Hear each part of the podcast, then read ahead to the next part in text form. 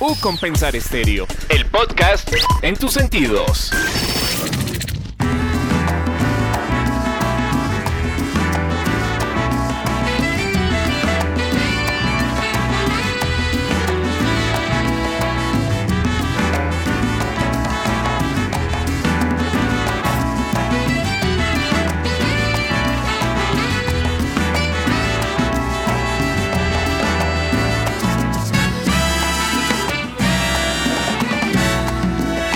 Seguimos nuevamente en esta estrategia U Compensar Estéreo, la radio que llega a tus sentidos y el podcast que también es un instrumento para estar en su dispositivo de pantalla, acompañándolos con música, información y todo lo que usted encuentra en nuestra parrilla de programación. Fabián, ¿qué tal? Bienvenido. Y hoy cuénteme usted qué tenemos. A mí me huele algo sabrosito, algo muy rico, muy contagioso. Muy movedorcito, como que le mueve a uno el alma, el esqueleto. Es que esa música de fondo que me pone usted lo va ubicando aún. Es que eso es lo bueno, eso es lo bueno de este podcast que hacemos, que desde entrada ya vamos sabiendo hacia dónde vamos. Y bueno, continuamos con esta estrategia podcast en U Compensar Estéreo y donde yo no sé, yo siempre todos los podcasts digo lo mismo y no me paro de sorprender. De traemos artistas de todo tipo, de toda clase, de todo género, de todos los lugares. Y yo nunca pensé de tener este tipo de, digamos que de formato como tal en el podcast en U Compensar. Y esto es muy interesante por cómo suena al fondo y también todo lo tradicional que nos va a mover, que estamos con uno de sus integrantes, con Juan Fernando de la orquesta La Pascasia, que es lo que escuchamos al fondo. Bueno, y hay como un aroma flores, hay como un aroma de feria en estos días, sí. hay como un aroma, imaginarse uno, bandeja paisa, imaginarse uno, varios ingredientes que podemos empezar a combinar por ahí o no. Esa es la idea, vamos a ver cómo, cómo él nos transmite esta, esta zona del país y cómo nos transmite esta música también. Bueno, Juan Fernando Giraldo, ¿qué tal? Bienvenido a U Compensar Estéreo. ¿Cómo está usted? Buenas tardes, Andrés, Fabián, y buenas tardes hoy, a esta hora, eh, a todas las personas que se conectan y que nos acompañan a través de U Compensar. Vamos muy bien. Bueno, ahí ya empezamos con ese acento, ese saborcito de lo que decíamos que se le vino a la cabeza, así como en esa descripción que empezamos nosotros con feria de flores, montañas, frijoles. No, tradiciones, tradiciones desde este departamento tan bonito. Bueno, Juan Fernando, contémosle un poco a nuestros oyentes de ese proyecto, de lo que han llamado ustedes sin desamor, no hay amor. Sea, sufrir. no, a ver, sin desamor no hay amor. Es la primera producción discográfica de la orquesta La Pascasia. Sonará un poco particular ese nombre, La Pascasia. La Pascasia es un centro cultural, eh, un caserón viejo, muy hermoso, que está ubicado en el centro de Medellín. Fue fundado en el año 2016 y allí nos encontramos eh, diferentes artistas y expresiones artísticas y culturales. Y una de ellas es la orquesta La Pascasia, también fundada en el año 2016. Sin desamor no hay amor es la primera producción discográfica de la orquesta y la propuesta es eh, una selección de clásicos del tango, ocho piezas eh, conocidas dentro del repertorio tradicional del tango, pero con arreglos nuevos que le dan un nuevo sentido, una nueva manera de expresión y que son en diferentes aires tropicales. Piezas que van desde lo afroantillano, como el bolero, el mambo, la salsa, el guaguancó, eh, a lo colombiano como la cumbia y también algunas sonoridades más del Brasil y del jazz. Es un álbum al que le invertimos mucha energía y mucho amor y, y da cuenta de ello, quedó muy bonito.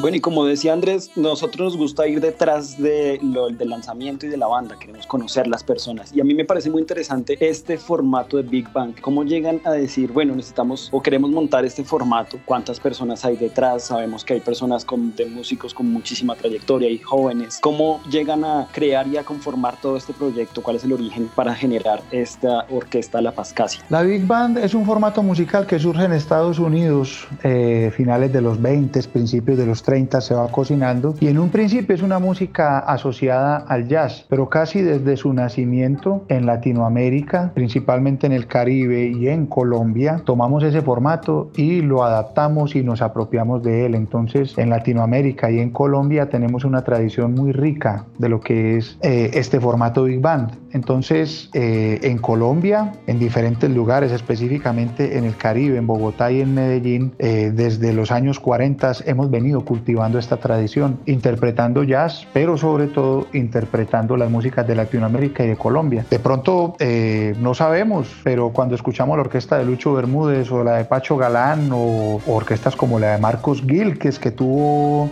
sucede en Bogotá, lo que estamos escuchando es una versión de Big Bang. Entonces nos ha inquietado, nos ha llamado, ha hecho parte de nuestras tradiciones y cuando se funda la casa surge una coyuntura y es que eh, hacíamos parte de la Universidad de AFIT como agrupación. Por temas de administración académica a la universidad ya, ya digamos no le funciona el curso de Big Band como tal, eh, nos ofrece ser como un ensamble aliado, pero se abre la Pascasia y nosotros queríamos eh, seguir tocando, seguir compartiendo con la gente y se funda la orquesta básicamente con dos objetivos. Uno, crear un espacio donde los músicos de la ciudad pudiéramos tener un espacio, eh, valga la redundancia, un lugar para experimentar, para aprender en torno a lo que es una big band y los diferentes repertorios que interpreta y para que la ciudad también tuviera este espacio constante y es por eso que desde el año 2016 venimos ofreciendo los miércoles con diferentes frecuencias un espacio donde la gente sabe que en la Pascasia toca la orquesta La Pascasia. Bueno, y una una pregunta en ese recorrido musical que me hizo ahora. Habla del tango. La juventud de hoy, si vibra, si vive el tango. Lo, lo, pregunto a la distancia. O sea, lo pregunto en el sentido de a uno le dicen Medellín y uno ve Juanes, los rockeros, un poco más tirado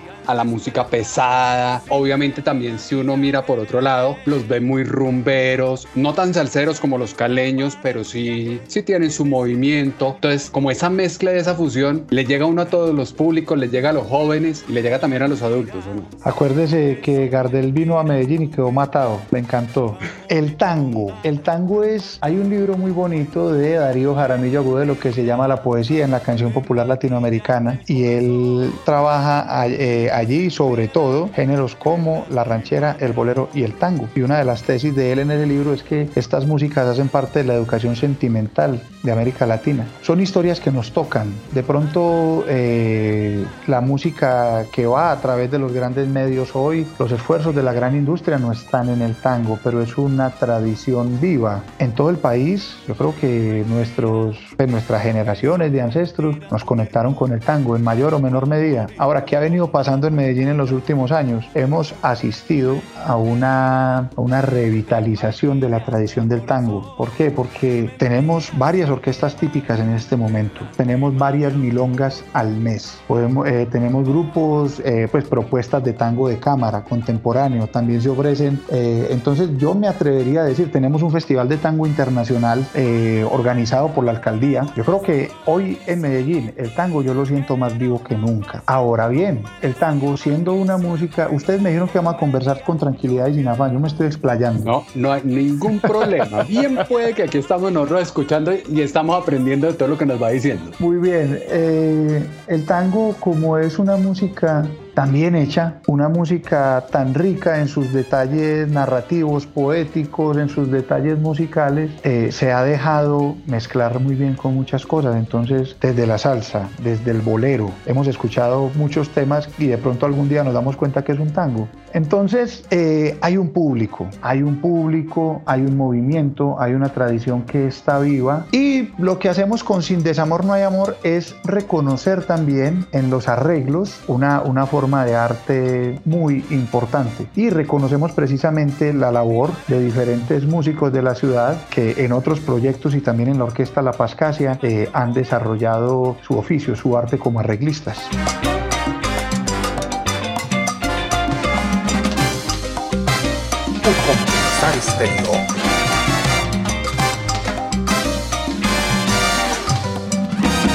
Eso también quería comentar y es el tema de coger, o sea, el tango que es muy rico a nivel musical, pero como con la Big Band tienen muchísimas más oportunidades de proponer muchas más sonoridades. ¿Cómo es ese proceso creativo de esa adaptación de géneros como el tango a la Big Band? Sí, digamos que, como les había mencionado hace un rato, la Pascasia es un punto de encuentro para diferentes manifestaciones, expresiones artísticas. Entonces, por ejemplo, hay una editorial que se llama El Verso Libre, hay un colectivo de creación literaria que se llama Mil Hojas, hay un colectivo de artistas visuales que se llama Un Ojo Común, hay un sello disquero que se llama Música Corriente y dentro de la programación en la casa todo el tiempo están rotando eh, diferentes artistas en la galería, pero también en la música con todo lo que hay desde el hip hop hasta las músicas de la tradición, hasta músicas académicas. Entonces hay un equipo creativo en la Corporación Común y Corriente que es como la sombrillita de todo esto y que su, su lugar es la Pascasia. Hay un equipo creativo que tiene que ver con todo esto, hablando José Villa, David Robledo, María Cecilia Mantilla, Camilo Orozco, Camila García, Alejo Bernal, Pablo Ángel, Jaime Suárez, eh, Sebastián Perico, de pronto me puede escapar eh, Lina Betancourt. Hay intereses comunes, hay inquietudes, hay preguntas comunes, entonces se da una construcción alrededor de todas estas y allí hay participación de este tipo, buscando como eso, ya hablando en la operación y ya más a nivel musical, yo soy la persona que está al frente de la orquesta como director y productor musical. Los arreglistas que escuchamos en Sin Desamor No hay Amor son Humberto Arias,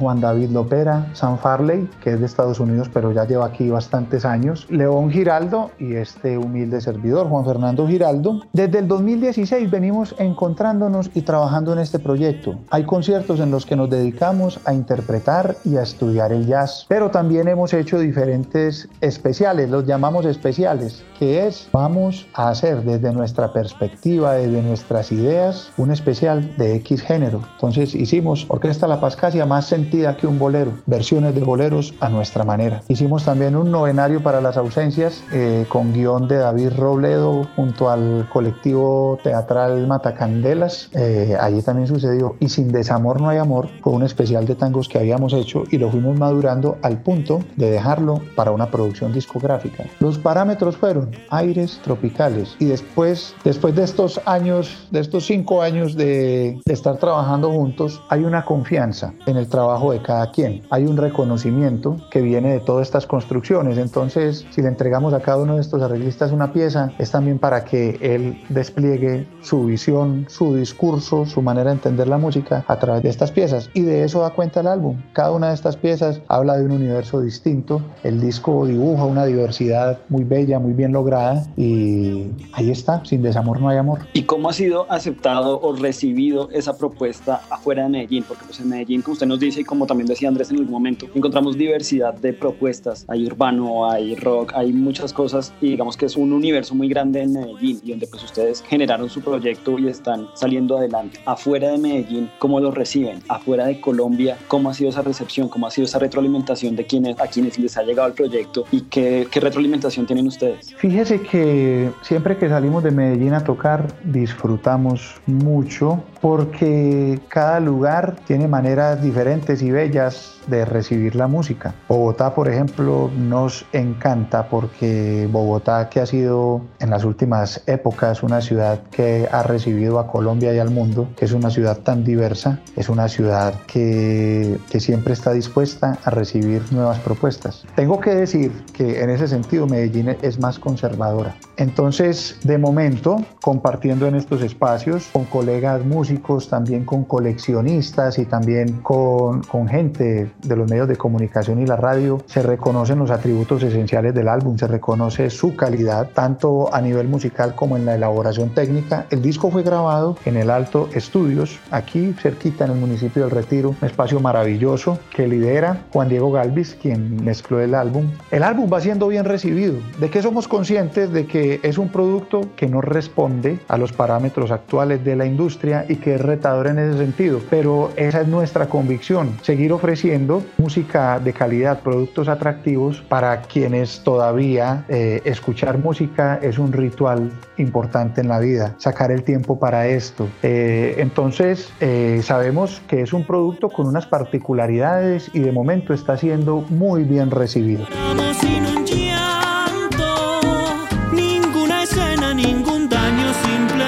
Fue un adiós inteligente de los dos.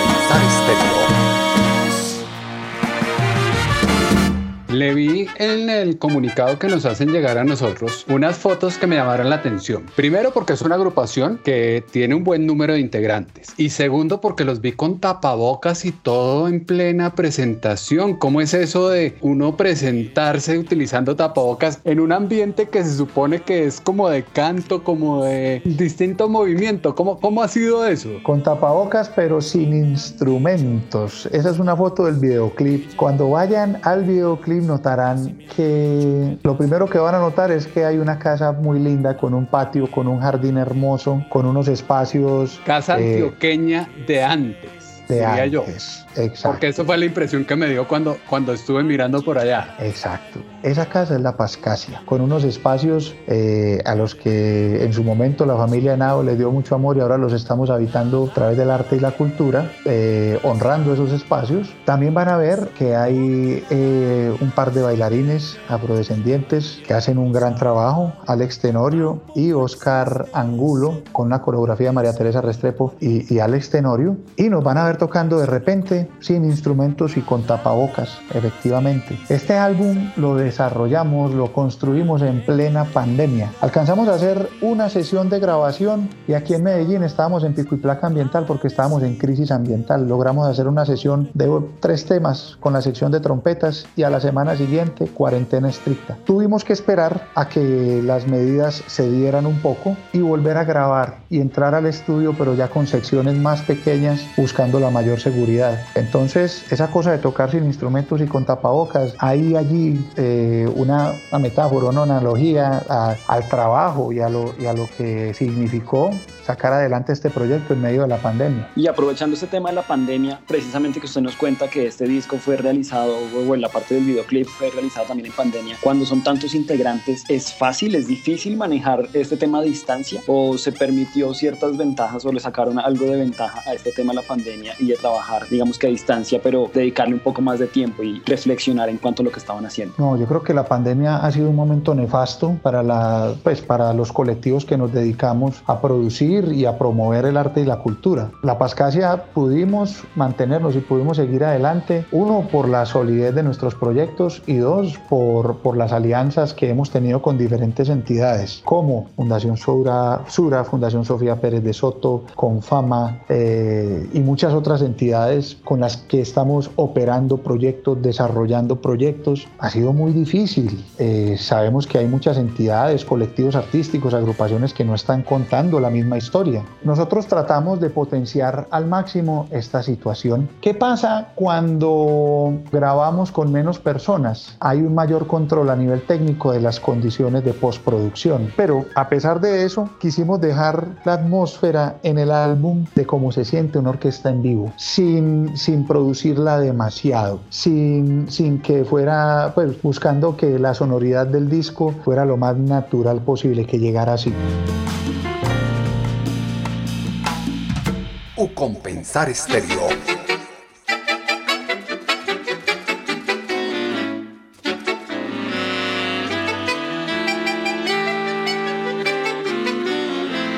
Y dentro de todos esos cambios, dentro de todo ese entorno que nos puso la pandemia, que como usted lo dice, fue nefasto para unos, otros logramos sobrevivir y llevar, pues obligatoriamente a todos, a las buenas o a las malas, nos llevó a nuevos flujos tecnológicos. Nos llevó a unas plataformas sonoras que ahí las sabíamos que estaban, teníamos claro que la música había cambiado su esquema de llegarle a la gente y teníamos que estar ahí, pero que hoy en día se han potenciado y han tomado mayor relevancia. ¿Cómo les va a ustedes con esos Spotify, Apple, Deezer, donde hay que estar y tenemos que comercializarnos y tenemos que llegar a ser uno de miles de propuestas que hay ahí. Hmm, compañero, es un camino que estamos construyendo. Digamos que como sello, Música Corriente, en sus proyectos, eh, digamos, más rockeros, más alternativos, como Mr. Bleak, como Hombre Memoria, eh, de pronto Danta también, ha tenido una relación más fluida con ese modelo de producción. Ahora, hablando de nuestra ala tropical, digamos, como Gordos Project, como Sonora Guamala y ahora como la orquesta, es un camino que estamos construyendo. Ahora bien, es una mediación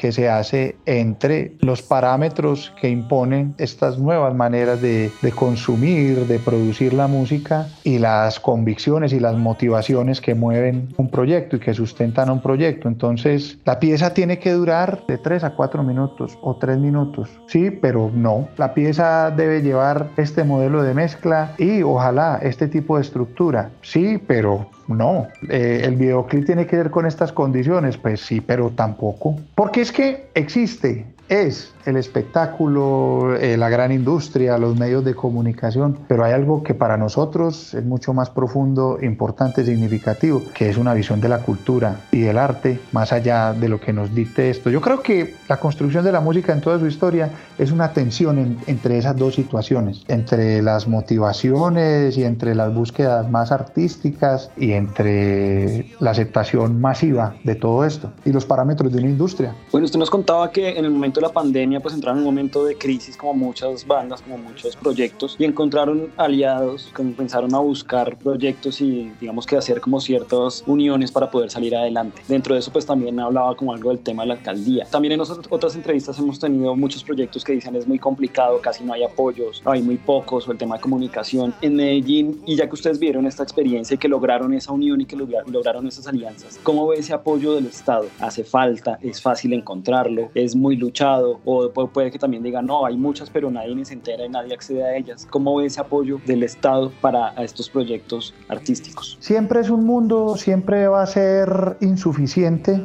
Esto es muy complejo, pero mi percepción y yo creo que es algo que, que, está bien documentado. Mi percepción es que el ecosistema cultural de Medellín es más sano que dañado. Y son condiciones que en algunos términos comparte con Bogotá. ¿Por qué? Porque en Medellín se crea año, si mal no recuerdo, 2015, me puedo estar equivocando, Secretaría de Cultura Ciudadana. Antes existía Secretaría de Educación y Cultura. Y con la Secretaría de Cultura Ciudadana y con diferentes subsecretarías como Arte y Cultura, Ciudadanía Cultural, Memoria, eh, Bibliotecas, Memoria y Patrimonio, digamos que se construye una conversación ciudadana que va generando unos consensos muy interesantes. Entonces, la comunicación que hay entre el sector y entre el gremio artístico en general y entre el sector público en cultura en la ciudad eh, ha sido dinámica, ha sido viva, que es mucho cuento, ¿cierto? Existe, que es mucho cuento. Digo que todo esto es un mundo porque es un mundo, entonces eh, lo público plantea un montón de retos que a veces desde el sector cultural no reconocemos y viceversa. A veces en las esferas de lo público se desconocen realidades de, pues, de los gremios artísticos, culturales, pero yo creo que, que es positivo en general. En medio de las luchas, en medio de lo que puede salir mejor, es positivo porque hay espacios muy interesantes. Altavoz, Festival de Tango, la Feria de las Flores ha tenido transformaciones muy interesantes y, le han dado un lugar más significativo a la cultura. Eh, los programas que ofrecen transformación a través de la cultura, como las redes de formación artística y cultural. Y eso ha llevado también a una cualificación de los proyectos en la medida en que nos tenemos que preparar para acceder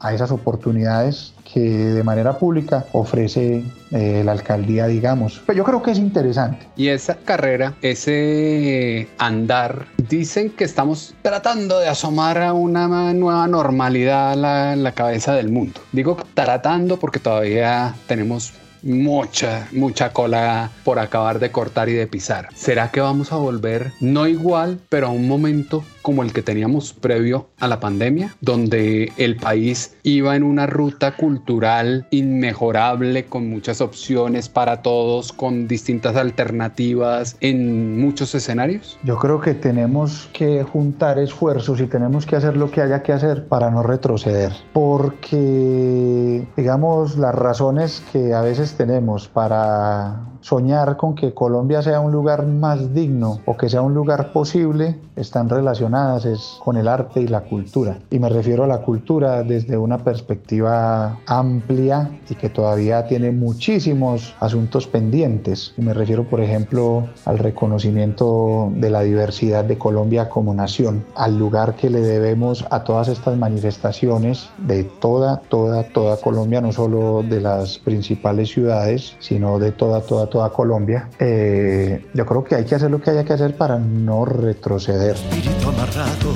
a nuestra juventud. O compensar estéreo. Frágil que el cristal fue mi amor junto a ti. Cristal tu corazón, tu mirar, tu reír, tus sueños y mi voz. Si nuestra timidez temblando suavemente en tu balcón. Y ahora solo sé que todo se perdió la tarde de mi ausencia.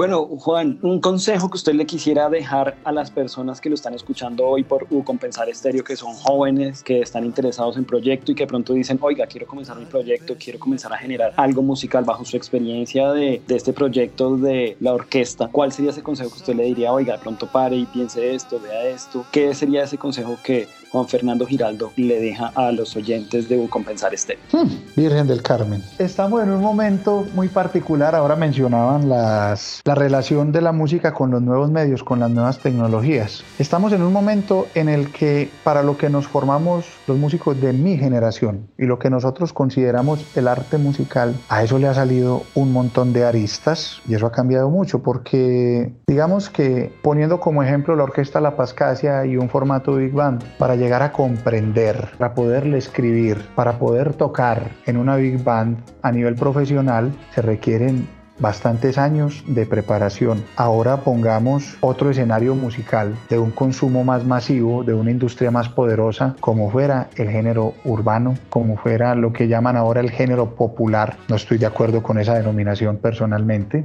Esos son otros universos en los que la gente tiene otra preparación, sigue otras rutas. La gente no tiene que saber lo que es, tiene que saber uno para relacionarse con una orquesta sinfónica o con una big band. Uno es tener esas claridades. Nuestra convicción es que que este formato, interpretando repertorios que van desde el jazz hasta las músicas latinoamericanas y sobre todo de Colombia, eh, reconociendo y haciendo memoria sobre nuestra historia en este repertorio, pero también produciendo música nueva, esa es nuestra convicción. Cada quien deberá encontrar su convicción y trabajar duro por ella. Todos los escenarios son difíciles. Estos géneros que mencioné o la industria del vallenato, eh, por muy abundante que sea, eso hace que sea más competida. Pero esos escenarios difíciles y ese escenario de competencia, uno como artista, así como le pasa a uno cuando va a hacer presentaciones en, en eventos académicos y demás, hay un público que es muy difícil, que es complicado llegarle, que uno lucha para tocarle la puerta y déjeme entrar y verá que le va a gustar, y ese otro que sí es todo relax y entra de una. ¿Cómo los miden ustedes en Colombia? ¿Cuál es el público más difícil del país y cuál sería el, el público más fácil que, que encuentre usted? Por mi experiencia, para mí el público más difícil de Colombia es Medellín. ¿Sí? Sí. ¿Por qué? A ver, una cosa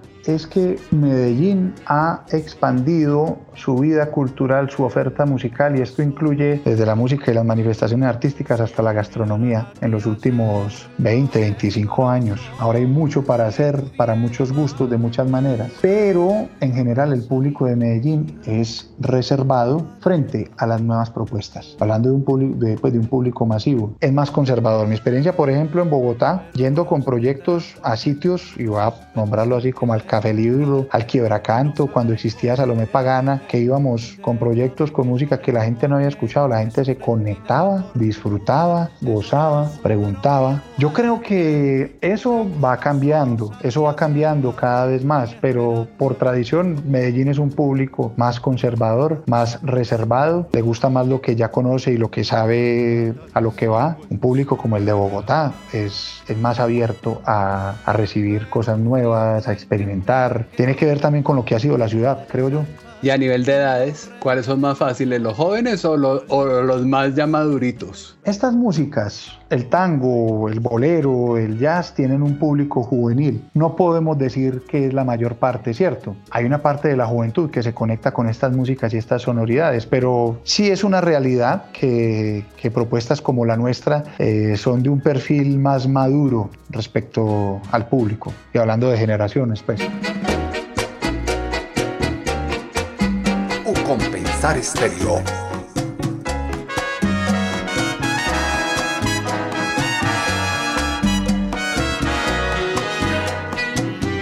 Si yo tuviera el corazón, el corazón que di, si y olvidar a la que ayer lo destrozó y pudiera más Juan Fernando, y las personas que están interesadas en escuchar su proyecto en redes sociales, ¿en dónde los pueden encontrar? Y por último, también darle una invitación para que escuchen este lanzamiento, para que vean el videoclip que igual está pasando por la programación de U Compensar Estéreo. Bueno, antes, antes de la despedida quisiera señalar algunos aspectos del disco que se me han pasado. Por ejemplo, que fue mezclado en, puro mastering en Argentina por Eduardo Vergallo, una personalidad reconocida, digamos, en, en la producción musical en el mundo. Eh, hay unos textos que son hablados, narrados por Marcelo Tomasi, eh, uno de los cantantes. Las voces son Camila García, Camilo Orozco, Tico Bermúdez, Pablo Briseño y Marcelo Tomasi, un cantor argentino. La propuesta visual del texto es de Catalina Suescún, artista, estas piezas visuales las hace ella. Y la invitación es a que busquen Sin Desamor No Hay Amor en las principales plataformas de distribución. Allí está el álbum completo. A que busquen en YouTube el videoclip de nuestro primer sencillo, Maquillaje, y a que nos acompañen en nuestras redes sociales. Orquesta La Pascasia, Instagram y Facebook. Así aparecemos, Orquesta La Pascasia. Pues Juan Fernando, tenemos una cita pendiente cuando podamos volver por Medellín para ir a, a verlos en vivo, para estar acompañándolos, porque es una propuesta interesante y ahí la están escuchando. Está en la programación de U Compensar Estéreo y es una nueva alternativa, es una fusión de esas que, como usted dice, hay para público juvenil, para público intermedio y para público mayor. Muchísimas gracias por haber pasado por U Compensar Estéreo. Eh, Fabián, Andrés y, para todo el equipo de U Compensar Estéreo, muchas gracias por este espacio tan agradable, tan generoso. Bueno, aquí está la Pascasia en U Compensar Estéreo.